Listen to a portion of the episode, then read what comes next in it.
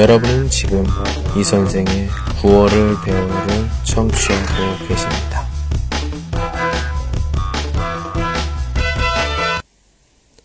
혼자 살 수 없는 세상. 함께 어울리며 살아요.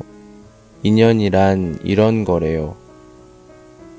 씨앗은 흙을 만나야 싹이 트고, 고기는 물을 만나야 숨을 쉬고, 사람은 사람다운 사람을 만나야 행복하고, 맹수들은 산이 깊어야 하고, 지렁이는 흙이 있어야 살고, 또한 나무는 썩은 흙이 있어야 뿌리를 깊이 내릴 수 있고, 이렇듯 만남이 인연의 끈이 됩니다. 우리 서로 서로 기대어 도움 주며 살아요. 네 것, 내것 따지지 말고 받는 즐거움은 주는 이가 있어야 하니 먼저 줘보래요. 받을 사람은 받고 주는 사람은 주는 것이 인생이지요. 주고 받을 리가 옆에 있음이 행복이고요.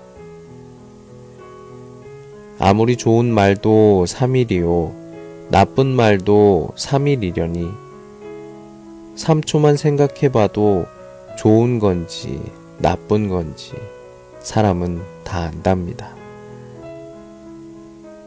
우리 서로 3초만 더 생각해보면 사람이 그리워지고 사랑하게 되겠지요.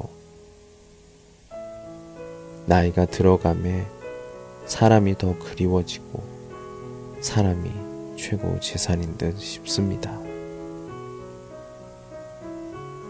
그래요. 저도 이제 곧 이사를 갈 것 같아요. 예.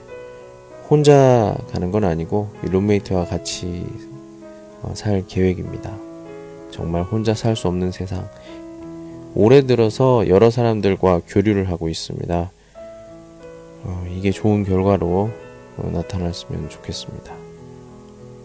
우리 같이 행복해요. 오늘은 여기까지. 안녕.